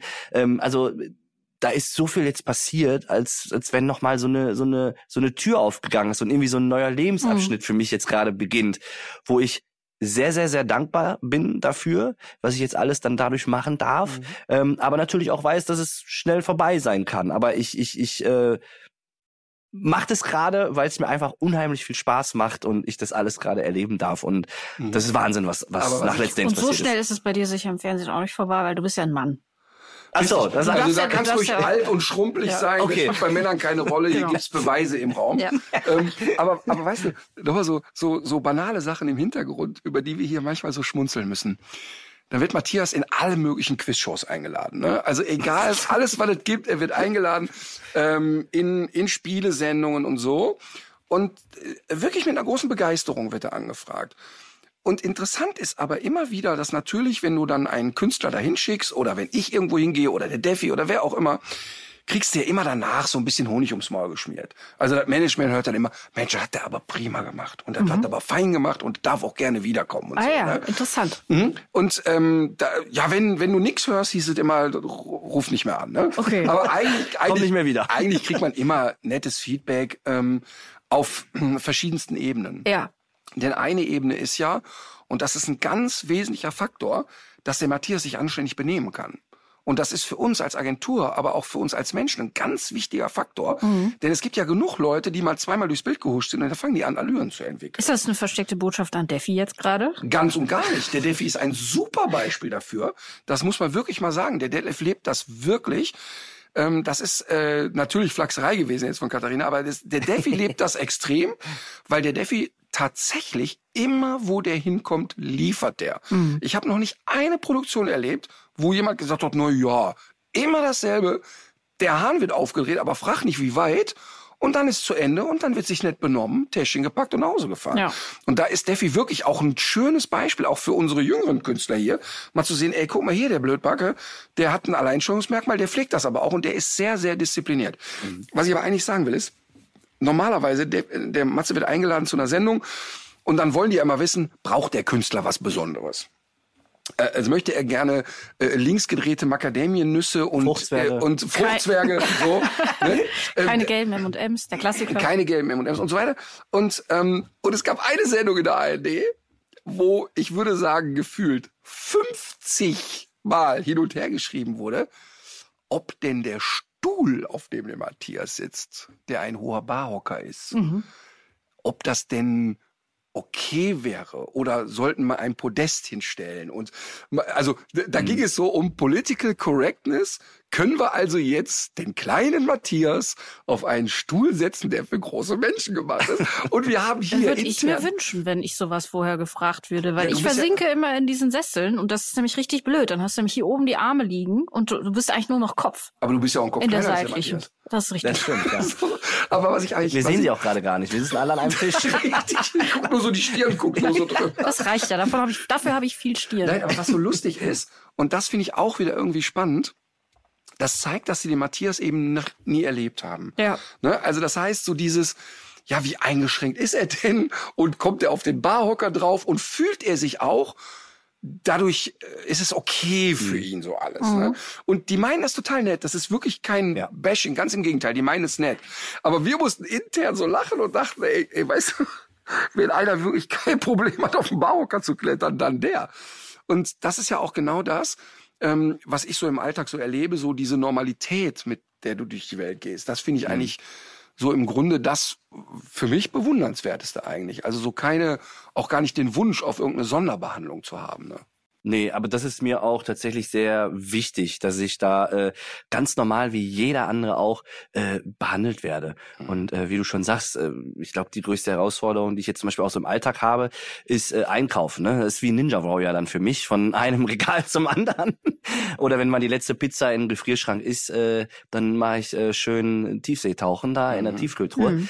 Aber gut, das, das, das ist dann so. Man kann ja auch fragen irgendwie. Also ich arrangiere mich da mit allem und möchte auch irgendwie keine Sonderbehandlung haben. So, mhm. ich ähm, bin aber einfach auch nicht so. Aber wie machst du das denn konkret? Du bist im Supermarkt und jetzt ist das Regal, ich meine, du kannst ja nicht ernsthaft, also du könntest körperlich, aber ja. kannst ja nicht ernsthaft da hochklettern. Wie machst du das dann? Das habe ich schon mal gemacht, aber ich da habe ich einmal das Regal gemacht. einfach getreten aus Versehen. Also so, oh, äh, ja, okay. Aber das ist auch ganz oft, äh, mir geht das mit dem Joghurt immer so, der ist viel zu hoch und ich steige dann auch immer unten auf die äh, auf die Tiefkühltheke. Das ist aber, es ist gefährlich, ja. weil diese Sachen sind nicht besonders stabil gebaut. Nee, das stimmt, aber ich habe noch einen anderen Trick für dich und zwar, so mache ich das immer. Ich ähm, nehme mir manchmal auch immer so irgendwie so eine Haarspray-Dose oder sowas aus dem Regal und ah. dann mache ich so wie so ein, so ein, so ein Fishing. So, dann gehe ich da oben ins Regal rein und dann schiebe ich das so nach vorne und dann zack fällt's runter und dann, also du musst natürlich fangen, ne? Aber ja. dann hast du es auch. Oder äh, ja, ich, ich, ich frage halt einfach. Also das sind so die Dinge. Also das ist für dich kein Problem, dann auch jemand zu fragen und zu sagen, ich komme nicht dran. Null. Kannst du Nein, absolut nicht. Ja. Also so genau kann mich ja dann auch jemand fragen. Wenn jemand ein Sonderangebot braucht aus der letzten Reihe da unten, dann kann ich den ja auch helfen. Ne? Also so mhm. von daher ist ja ein Geben und Nehmen. Ja. Aber ich habe das ja auch ähm, mal so spielerisch ähm, in einem Video ja auch gemacht, dass ich mir so eine Taucherbrille angezogen habe, so Taucherklamotten und bin dann in den Tiefkühlfach komplett rein. Also ich habe natürlich total übertrieben, bin komplett rein, nur die Füße haben rausgeguckt und bin dann mit einer Pizza wieder rausgekommen. in Absprache mit dem Eigentümer. Des genau, in, muss natürlich. Man dazu Nein, das stimmt absolut richtig. Muss man ja. dazu sagen. Also, ja. ähm, Nee, und, da, und davon gibt's ja viele Spielereien und viele Videos äh, von dir, die wirklich sehr, sehr lustig sind. Und ähm, ich erlebe das ja auch wirklich, dass die Leute, die dich kennen, ähm, und spätestens, wenn sie dich nur zweimal gesehen haben, ja auch sofort mit dir genau mit den üblichen Frotzeleien unterwegs sind. wie wir das untereinander haben, wie ich das mit anderen Kumpels habe, das ist sofort weg irgendwie. Diese Barriere ist ja sofort weg im Grunde, ne? Und das ist schön. Das ist eigentlich, finde ich, das die größte Botschaft eigentlich, diese Normalität, die Ja. du ja eigentlich vorlebst auch, ne? Ja. Ja. Ähm, du machst ja jetzt ganz viele neue Sachen, hast du ja gerade schon erzählt. Äh, diese Kampagne ähm, Jobdinge zum Beispiel. Mhm. Du bist oft jetzt auch in der Rolle mh, eher so als Reporter unterwegs. Und äh, ich finde, man guckt das einfach gerne, weil man merkt, dass du dich auch für die Leute und die Sachen interessierst und das auch mit so einer guten Energie irgendwie rüberbringst. Und trotzdem, als ich gehört habe, dass du deine äh, sportliche Karriere jetzt an den Nagel hängst, habe ich mich gefragt, wenn das ganze Leben doch eigentlich darauf so ausgerichtet war, das muss doch ein, ein ganz krasser Moment gewesen sein, als diese Entscheidung gefallen ist. Und äh, auch wenn man weiß, wie dein Umfeld ja auch immer mit dir äh, gefiebert hat, das war doch bestimmt auch nicht so leicht, äh, denen das dann zu, zu erzählen, stelle ich mir vor. Oder was, was war das für ein Moment? Also ich kann mich da noch genau dran erinnern. Das war, ähm, ich hätte erstmal nie gedacht, dass ich irgendwann mal diesen Moment habe, dass ich weiß, das war's jetzt mit dem Sport. Ne? Ich habe immer gedacht, weil man kennt ja immer aus den anderen vergangenen Karrieren äh, von den Sportlern, die man kennt, einmal noch zu Olympia irgendwie und dann schafft man es nicht oder einmal noch eine Medaille und dann verletzt man sich und ist dann hat dann so einen Abschied. Und ähm, ich habe mich dann immer gefragt, boah, wann ist eigentlich Zeit aufzuhören? Und ich habe dann ähm, in dem Jahr ähm, 2020 ähm, beziehungsweise dann Jahr 21, die äh, Paralympischen Spiele wurden ja dann verschoben wegen Corona, ähm, habe ich dann meine Europameisterschaft mitgemacht und äh, habe dann im letzten Versuch, glaube ich, ähm, noch weit geworfen und bin dann mit 30 Zentimeter Vorsprung, was im Speerwurf ja wirklich nicht viel ist, ähm, Europameister geworden. Und habe dann gesagt, ey, mir ist gerade so eine Last von den Schultern gefallen, dass ich gesagt habe, das war's. Das ist mein goldener Moment. Ich höre auf. Und in dem Jahr war ja sogar noch die Paralympischen Spiele. Ich bin aber gar nicht mehr hingefahren, habe gesagt, nee, da werde ich nur auf den Sack kriegen. Ich war eh auch verletzungstechnisch Ja. leider ähm, unterwegs gewesen, dass ich da ein bisschen Probleme hatte und habe dann gesagt, nee, das ist mein goldener Moment, den nimmt mir keiner mehr und bin dann mit der Goldmedaille nach Hause gefahren. Ähm, es war in, in Polen, in Bydgoszcz und bin dann zu meinen Eltern und habe dann ähm, die Medaille auf den Tisch gelegt und habe gesagt, ähm, ich muss euch noch was sagen. Und zwar, ich höre jetzt auf mit dem Sport. Und mein Vater fing äh, an zu weinen und hat gesagt, Matze, das ist die richtige Entscheidung. Und ich kann dir eins sagen, du bist für mich der größte Sportler, den ich je kennengelernt habe oder den ich kenne. Boah, und dann habe ich gesagt, krass, jetzt muss ich mich mal kurz zusammenreißen. Mhm. Und mein Vater hatte Tränen in den Augen. Ich habe das noch nie gesehen bei meinem Vater. Und ich glaube, meine Va mein Vater und meine Mutter wussten ja auch, was da alles so hintersteckt. Ich hatte schon sehr viele gesundheitliche Probleme auch dadurch. Leistungssport ist nun mal einfach nicht gesund. Und ähm, ich hatte eine Rücken-OP mit Anfang 20, eine Knie-OP und das waren so Dinge, die sich über Jahre immer mittransportiert haben. Also ich habe heute noch Rückenschmerzen. Und ja, so wusste halt mein Vater natürlich so, ey, ähm, endlich hat er den Sprung geschafft und ähm, wird vielleicht noch, weiß ich nicht, ganz alt und nicht buckelig und ähm, ja, hat die Kurve noch gekriegt und äh, wir sind stolz auf ihn. Und das war so mein Moment, ähm, ja, wo ich gesagt habe, äh, ich höre auf. Und natürlich hatte ich auch Angst, ob ich in ein Loch fall oder nicht. Aber das Schöne war, dass ich da schon so ein bisschen Kontakt hatte ähm, mit äh, damals Hot oder Schrott äh, am Ende meiner meiner Karriere so ein bisschen mit mit Fernsehen, Mhm. ein, ein bisschen auch schon so mit mit mit Vorträgen mal und da waren schon so ein paar Berührungen da ähm, und ja, hab dann äh, irgendwann genau mit Martin kann ich mich noch genau daran erinnern, telefoniert auch, der dann gesagt hat, ich würde gern meinen äh, Hut in den Ring werfen, hast du gesagt. Mhm. Ähm, und dann ging's los und dann kam ja irgendwann Let's Dance und jetzt sitze ich hier und habe das alles erlebt. Ja. In einem ich- der erfolgreichsten deutschen äh, Podcasts, möchte ich sagen. Ne? Also jetzt hast du es geschafft, Junge. Jetzt, Ja. Jetzt- jetzt geschafft, ne? Ja. Jetzt kannst du die nächste Karriere beenden. Nee, nein, aber, aber was der Matthias sagt, ist ein, ein so wichtiger Punkt, denn ähm, man erlebt das ja ganz häufig bei Leistungssportlern, die das ganze Leben auch vorgegeben Ja. haben.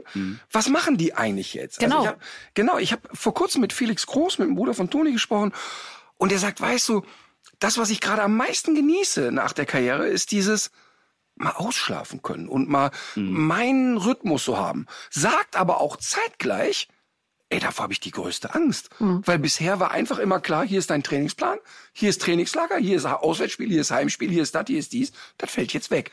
Jetzt muss ich mich ein Stück weit selber organisieren. Und ich glaube, dass das große Trumpfass bei Matthias ja war, dass es sozusagen ein Karriereende gab, aber im Grunde einen Neuanfang ja. gab. Und dadurch, glaube ich, ist das Loch nicht entstanden. Weil das äh, habe ich wirklich bei auch vielen äh, Bekannten und Freunden erlebt, die eine Leistungssportkarriere beendet haben und dann echt in Löcher gefallen sind. Also mhm. und wirklich echt nicht wussten, so das erste halbe Jahr genossen haben, alles super und dann sagen die ja und jetzt ich bin 35. Ich kann ja. nicht den ganzen Tag zu Hause sitzen, das geht ja einfach nicht. Ja. Und das ist schon eine Kunst, auch da dann das hinzukriegen. Aber äh, wie ist das jetzt? Also nächstes Jahr sind ja die ähm, Paralympics in Paris. Wenn du das mhm. jetzt so, wenn du so drüber nachdenkst, also, was man sich ja total gut vorstellen könnte, wäre du zum Beispiel als Reporter vor Ort. Sehr gerne. Aber ähm, kann, meinst du nicht, dass es dich dann auch wieder so in den Fingern juckt oder dass du es dann vielleicht, dass du dir dann vielleicht doch denkst, ah scheiße, da wäre ich jetzt gerne wieder dabei? Nein, wirklich nicht. Also ich bin so mit mir im Rein und äh, so so war ich hier sitze, äh, ich bereue nichts und es war wirklich der perfekte und äh, richtige Moment für mich. Cool. Ja. Und ein ja. gesunder Moment. Also ein gesunder Moment, auch mit einem guten Abschluss und auch ja. körperlicher gesund. Da hat er ein bisschen runtergespielt, das Ganze. Also es ist wirklich ein brutaler Leistungssport. Er hat ja schon viele Sportverletzungen, auch ernste Schäden sind ja schon ja, da sozusagen. Absolut. Ähm, und deshalb ist es eigentlich auch echt eine, eine kluge Nummer gewesen, so ne. Ja. Ähm, machen wir einen großen Schlenker zur Tour. Ja. Ähm, denn äh, Matthias hat ja ein Buch geschrieben, das äh, ja inzwischen sehr erfolgreich ist. Klein Anfang, groß rauskommen. Lustiger Titel natürlich. Lustiger Titel. Ähm, aber auch da war es eigentlich wieder ganz spannend, so eine organische Geschichte. Die ersten Buchhandlungen sagen, ach, kann der mal hier ein bisschen aus dem Buch vorlesen? Und dann entwickelt sich das, was der Matthias ja eben hat, die Schraube locker. Das heißt also, er, er liest halt. Ein dann, großes Trumpf. Ja, das ist ein Riesentrumpfass, dass er mutig ist und einen weckert. Ähm, das ist eine gute Kombination, weil er dann schon bei den ersten Lesungen nicht nur am Text hing, sondern dann anfing auch mit den Leuten zu plaudern. Und dann war eigentlich relativ schnell klar, ey, da muss man mehr draus machen. Und ähm, haben auch viel drüber geredet und erst war so, hm, weiß ich nicht, traue ich mich nicht. Und äh, jetzt gibt's eben eine Tour, ähm, ja. die natürlich auch mein Tipp des Tages heute sein wird. Ähm, und freue mich da total drauf und finde das eine super spannende Entwicklung. Und ich bin wirklich auch mal neugierig darauf, wohin sich das noch entwickelt. Denn ich glaube, dass der Matthias auch diese Arbeit unterschätzt? nee, ich glaube, ich gehe schon mit einem gesunden Sachverstand daran. nee, aber was da zum Beispiel auch gut ist, dass der Matthias für sich sagt, okay, ich habe Bock darauf auf eine Tour. Ja. Und, und wir mit ihm sprechen und sagen, ja, finden wir super, aber wir Fan, und du hast jetzt viel auch ausprobiert und hast ein wirklich großes Talent, aber wir sind große Fans vom Coaching. Und dann ist natürlich jemand, der ein ehemaliger Leistungssportler ist, sehr schnell klar, das stimmt, so ein Trainer hat eine Wirkung. Und dann haben wir uns mit Till Hoheneder, der ja seit vielen Jahren unter anderem Programm für Atze Schröder äh, schreibt, einen, einen, tollen Podcast, Zärtliche Rosinen hat, auch jemand, der auch... Zärtliche Rosinen? Cousinen. Ah, okay. Ja, alte Rosinen sind die auch, die beiden. Aber auch jemand, der, das fand ich auch sehr interessant. Ich habe dann zu Till Kontakt aufgenommen und habe gesagt, schau mal, das ist die Geschichte. Und ähm, das ist der Matthias Mester. Und da war immer so, hm, äh, Till, bist du noch da? Hm? Kam erstmal gar nichts. Und dann habe ich gesagt, hör mal, und der ist neugierig und der will lernen. Okay, ich bin dabei. Weil, weil der Till ja gesagt hat, weißt du, es gibt so viele Leute, die halten sich schon für Weltmeister, weil sie in anderen Bereichen mal was konnten, aber noch nie auf einer Bühne gestanden haben. Und ich habe keine Lust auf solche Leute. Ich will mhm. mit Leuten arbeiten, die echt wissen, dass es Arbeit ist. Und das hat ja auch ganz gut gematcht bei euch. Das ja. funktioniert ja wirklich gut und ähm, bin mir sicher, das wird eine tolle Tour und auch erst der Anfang von dem Ganzen sein. Also Kannst du da schon ein bisschen drüber erzählen? Es geht ja, glaube ich, los äh, am 7. November, glaube genau. ich, ist Tourstart. Genau. Ähm, Tickets gibt's, wo gibt's eigentlich Tickets? Auf meiner Homepage, matthiasmester.de. Und was erwartet den äh, Leser oder die Leserin deines Buchs, was sie nicht schon aus der Buchlektüre selbst äh, hat? Also erstmal ist natürlich auch so, äh, dass ich geplant habe, dass man natürlich auch am Ende ähm, Fragen mir stellen kann, natürlich mhm. auch persönliche, also gar kein Blatt vom Mund nehmen. Ich bin da für alle Schandtaten bereit und äh, werde natürlich auch ähm, Bücher unterschreiben, für Fotos zur Verfügung stehen. Aber grundsätzlich ähm, möchte ich die Menschen gerne ja, irgendwie vielleicht auch was mit auf den Weg geben. Zu Mhm. sagen, ey, das hat nicht nur Spaß gemacht, sondern der Junge hat mich da auch irgendwie inspiriert oder ey, so habe ich das noch gar nicht gesehen. Also irgendwo doch eine Botschaft hinterlassen. Und ähm, einfach, dass wir einen tollen, ähm, humorvollen ähm, Abend haben. Einfach, dass wir da wirklich ähm, ja, eine schöne Zeit uns machen. Ja, cool. Also es, also es wird, und das finde ich ja eigentlich so schön, ähm, es ist ja so eine Sache, ja, man kann ein bisschen erzählen und hat ein bisschen Unterhaltungswert, aber eine andere Sache ist ja auch so ein Programm dann da zu spielen. Das sind ja wirklich zwei große Unterschiede, muss man Ja. sagen.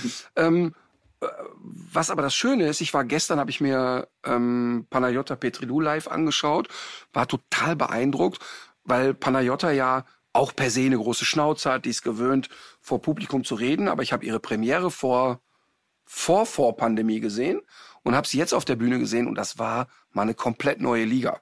Also die hat sich wirklich damit auseinandergesetzt, war wirklich sehr präsent auf der Bühne und das finde ich eigentlich so spannend, weil er hat ja diese naturgegebene Präsenz, die ist ja einfach da und äh, jetzt geht's darum, den Leuten wirklich schöne und lustige Geschichten zu erzählen. Und was ein ganz wichtiger Punkt ist, auch wenn der Matthias immer sagt, ja, ich will da eine Botschaft mitgeben, das stimmt, das wird auch so passieren. Aber das ist keine Veranstaltung, ähm, wo Menschen hinkommen sollen, die gerade eine schwere Lebenskrise haben. Die dürfen auch alle kommen. Ja. Aber es wird auch einfach mal ein stinklustiger und sehr unterhaltsamer Abend. Ja, gehe wird ich jetzt aus. Kein schwermütiger, Nee. äh, kein schwermütiger Ritt da, ne? Nee, nee, das stimmt. Das äh, kriegen die Leute dann bei meiner Tour über das Insektensterben. Äh, Martin ziert sich noch so ein bisschen. Ja. Aber äh, ich, vielleicht kannst du ein gutes Wort für mich einlegen. ja, okay, ich arbeite dran. Ich bin raus. Ich bin wirklich raus. Gut.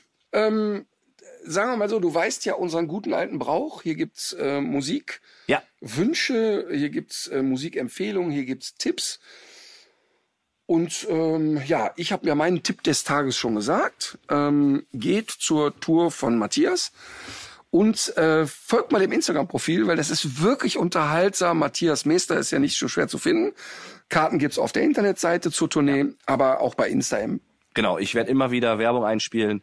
Äh, geht ja schon bald los. Bei Insta erfährt man ja auch eh alles. Also das sind meine Empfehlungen, meine Tipps des Tages. Äh, du guckst mich an, deswegen mache ich weiter. Äh, Herbst ist ja meine Lieblingsjahreszeit. Für viele Leute bedeutet das, dass man den Laubbläser auspackt oder die Hake. Und mein Tipp ist, die einfach äh, in der Garage zu lassen und genau nichts zu tun. Denn das ist sehr viel besser für alles, was da kreucht und fleucht. Und wer so einen naturnahen Garten haben will, vielleicht auch ab und zu mal einen Falter oder einen Vogel im eigenen Garten sehen möchte oder will, dass auch Igel dort noch etwas zu fressen finden, der lässt das Laub liegen. Darf ich denn theoretisch das Laub, wenn das ganz, es ist eine ernst gemeinte Frage, ne? Ja. Wenn es jetzt so ganz frisch gefallen ist, also Ja. es plumpst jetzt runter, Ja. könnte ich es denn zusammenfegen und an einen anderen Ort im Ja, Garten verstreuen? absolut. Also das Wichtigste Okay. ist, dass das Laub dein Grundstück nicht verlässt. Also Ja. du könntest es dir aus den Augen fegen und ähm, was äh, auch gut ist, du kannst es zum Beispiel aufs Beet fegen, weil das zersetzt sich ja, ist Mhm, wieder ja. Nährstoff für den Boden oder auch für Bäume. Also man kann es auch an so eine Baumscheibe fegen Mhm. oder so. Das ist kein Problem. So viel Ordnungswahn ist okay. Okay. Ich bin ja mehr so der pedantische Typ, was Ordnung anbelangt. Ja, ja. Nee, ich frage das wirklich, weil du, weil, weil bei uns reden wir ja von Tonnen Laub, Ja. natürlich. Ähm, weil ja da, also nicht nur, weil wir da am Wald wohnen, sondern weil einfach viele alte Bäume da stehen. Ähm, und wir haben es tatsächlich so bisher die, all die Jahre mal gemacht, deshalb war es scheinbar auch gar nicht falsch, dass wir sozusagen unsere Wege freigeschaufelt haben und einen Großteil der Wiese, aber das Laub eben in verschiedene Ecken positioniert haben. Also ähm, äh, das sah so ein bisschen aus wie Teletabiland nur in Laub. Fand ich aber eigentlich immer ganz cool. Klingt doch gut Also ich fand's eigentlich. auch schön, ehrlich Ja. gesagt. Ich fand's jetzt auch als eher schön. So, und jetzt kommst du. Jetzt komme ich. Ja, ich muss los. Bis dann. Nein. äh, mein Tipp des Tages. Boah, was nehme ich denn? Also ich komme ja aus dem wunderschönen Münsterland. Ja. Und da gibt's ja auch eine Spezialität. Und zwar ein besonderer Nachtisch. Die Herrencreme. Geiles Zeug, Ja, wenn's richtig absolut gemacht ist. geiles Zeug. Dann schmeckt Schreddert man da Männer und, Schokolade. und macht da eine Creme drauf? Wieso oder das so heißt, weiß ich, weiß ich ehrlich gesagt auch nicht. Warum das so heißt? Äh, das weiß ich tatsächlich auch nicht. Herrencreme. Herrencreme. Gute Frage. Das müsst ihr, da gucke ich mal nach. und da gibt's jetzt ein Rezept oder was? Genau, da würde ich das Rezept von meiner Mutter, denn die macht eine richtig geile Herrencreme, ähm, ja, als Tipp des Tages hier vorschlagen. Ziemlich gut. Das muss ja, wenn man wenn man dran riecht, muss man äh, vor vor Alkoholdunst äh, husten. Dann ist die dann Ja. ist die gut. Und, und, und die Schokoladenstücke müssen schön grob sein, Ja. mal größer, mal kleiner, schön hart noch. Geil. Richtig. Aber das kennst du wieder. Der Schnapp ist drin, da bist du wieder dabei, ne? Ist Ja. Wirklich- Kein Widerspruch. Okay, dann äh, Musik 2-3. Sollen wir die Katharina anfangen lassen? Weil da haben wir das Schlimmste schon hinter uns. Okay, sehr gerne. Denn Ja. es ist, äh, naja. Also nur weil es jetzt heute schon so oft gefallen ist. Äh, nee, aber äh, auch äh, von Deichkind Delle am Helm. Der Deichkind Delle am Helm, das ist lustig. Apropos Delle am Helm. Ich Jetzt kommt's Hör mal, pass auf, jetzt mal ohne Scheiß. Ich war letzte Woche ähm, äh, noch auf Mallorca mit zwei Freunden und da gab so ein Wort das andere und ich war ja bisher in meinem Leben exakt einmal im Megapark und das war, als der Defi da aufgetreten Ja, ist. ja. Und jetzt haben wir es letzte Woche getan. Nein. Und ich kann das nur jedem empfehlen. Das war, da gab es oben so einen kleinen abgesperrten Bereich, das war wirklich sehr schön dort. Und wir sind wirklich, ich habe vorher Mickey Kraus angerufen und gesagt, hör mal, äh, bist du heute Abend da? Ja, ich trete heute auf, ist schon fast Ende der Saison und so. Ich bin aber heute Abend da. Äh, was weiß ich, 21 Uhr trete ich auf. Mega. Haben wir uns ein paar Plätzchen reserviert, sind dahin. 20 Uhr, rappelvolle Bude. Aber richtig rappelvoll. Um 21 Uhr waren wir selber auch richtig rappelvoll. Und dann haben wir da, das war wirklich sehr witzig, haben wir da irgendwie, Mickey ist glaube ich eine Dreiviertelstunde aufgetreten, aber so mit allem, was dazugehört, mit auf dem Tisch stehen und grölen, gab's alles von uns. Und Von dann- euch gab's das. Aber frag nicht wie. das hätte ich ja gern gesehen. Das war echt sehr, sehr, sehr, sehr lustig. Ähm, kam mit vielen Menschen und vielen netten Leuten ins Plaudern und so. Und dann war der fertig. Und dann macht ja so der DJ ein bisschen Mucki. Und dann kam irgendwie, ich sag jetzt mal gefühlt um, ich sag jetzt mal 23 Uhr, wohl irgendwelche Restbestände der Band Culture Candela. Ey, die haben einfach da die Bude leer gesungen. So einen langweiligen Schrott habe ich noch nie gehört. Das war so schrecklich. Also vielleicht hat Culture Candela mal gute Musik gemacht, ich habe keine Ahnung. Aber da war wohl einer von denen, der mal dazugehörte. Ey, das war wirklich, also das war so schlimm. Und man merkt es auch dem Laden an, muss man sagen. Ähm, Also die haben, vielleicht ist es auch Teil des Konzepts, dass die die dann, So wie das Putzlicht. Achso, ja, erstmal wieder runterholen. Ne? Und dann, ja, und dann blieben wir noch bis vier. Ja, dann war es ja doch nicht so schlecht. Also, ich kann, das, ich kann das nur empfehlen. Wie bin ich jetzt darauf gekommen? Delle am Helm Delle am Helm. ist das Stichwort hatten- gewesen. Genau, da hatte man auch ordentlich Delle am Helm. Stimmt, Delle am Helm, Deichkind. Dann bin ich jetzt? Ja. Yes. Ach so, ja. Ähm, boah, was für ein Song. Ich habe immer tatsächlich so als Motivation gehört von Contra K, Erfolg ist kein Glück. Das finde ich ein super Song. Ach, das höre ich mal gleich mal. Den kenne ich gar nicht. Ich auch nicht, Finde ich super. Mhm. Also da geht's drum, dass du dann für dein Ziel, für deinen Erfolg arbeitest und äh, das finde ich echt äh, einen sehr, sehr motivierenden Song auf jeden Fall. Also wer mal einen Motivationsschub braucht, Erfolg ist kein Glück von Contra K. Okay. Das ist ja einer, der war ja früher Skat-Weltmeister, der Contra K. Egal, man muss dabei Skat, gewesen. ich habe ja Skat geübt. Ich war jetzt bei Tietjens Camp. Da habe ich mit Jürgen von der Lippe, hat er mir Skat beigebracht. Oh Gott, oh Gott. Also, das ist ja nicht du, mein Gartenspiel. Du weißt doch, dass man da Contra geben kann. ja, Ja, und Contra, egal, komm. Ach so, Es ja, sprengt den stimmt, Rahmen, ja, sprengt den Ah, Rahmen. okay, man ja, muss ja. dabei gewesen sein. Ja, man Du blickst, dabei äh, du gewesen blickst in lauter ahnungslose Gesichter, glaube ich, deswegen. Richtig. Weißt du, was das wirklich Schönste daran ist, dass du heute da warst? was denn? Mir ist damit dieses scheiß Rasseporträt erspart geblieben. Dafür gibt's nächste Woche zwei. Na, auf gar keinen Fall. Nein, also Komm ich nochmal. genau. Also äh, wirklich vielen, vielen Dank, dass du die Zeit genommen hast. Ich weiß, dass momentan ja echt viel, viel, viel um die Ohren hast. Ähm, Freue ich mich sehr. Ich finde ähm, sehr schön, dass deine Schwester diese Therapiegeschichten anbietet. Ähm, hat die eine Internetseite eigentlich dafür? Ja, die hat auch. Ähm, Ja, verlinken wir, packen wir in die Show Notes. Also wer sich für ähm, sozusagen die tiergeschützte Therapie deiner Schwester interessiert, die hauen wir natürlich auch noch in die Show Notes. Cool, Dankeschön. Also vielen, vielen Dank, hat großen Spaß gemacht wie immer. Und dann heißt's für euch alle, legt euch wieder hin. Legt euch wieder hin. ja, legt euch wieder hin und danke euch zwei.